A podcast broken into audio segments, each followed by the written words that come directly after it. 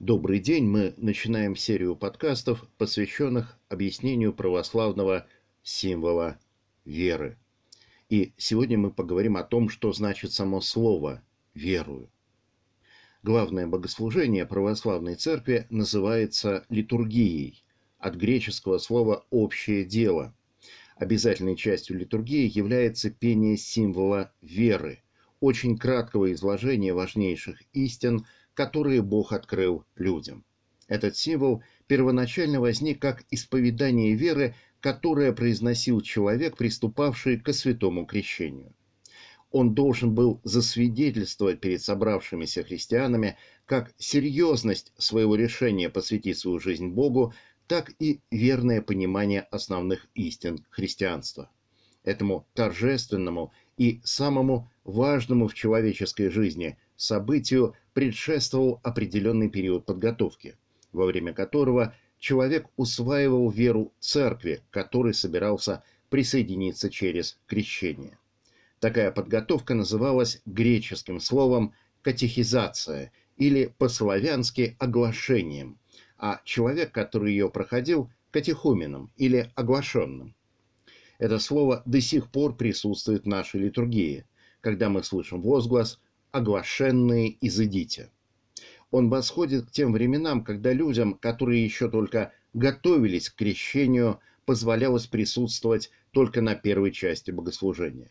В наши дни многие люди крещены, но, увы, едва ли понимают смысл этого великого таинства.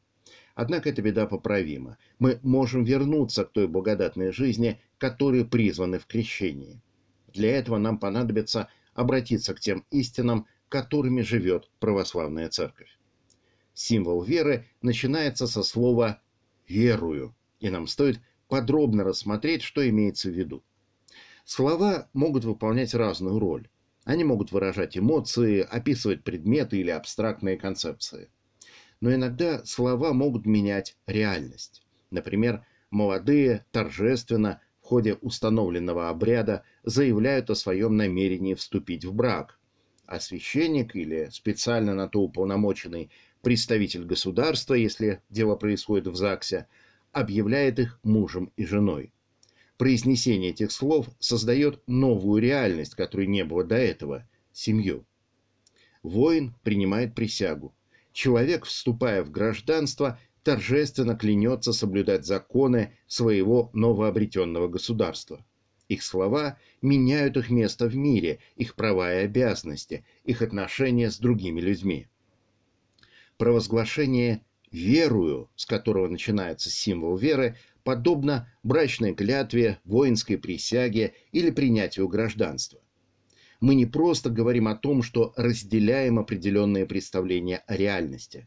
Мы заявляем о своей верности, приверженности православной вере. Вера – это акт воли. Мы принимаем решение и придерживаемся его. Чтобы подчеркнуть это, стоит уточнить, чем вера не является. Она не является переживанием или эмоциями.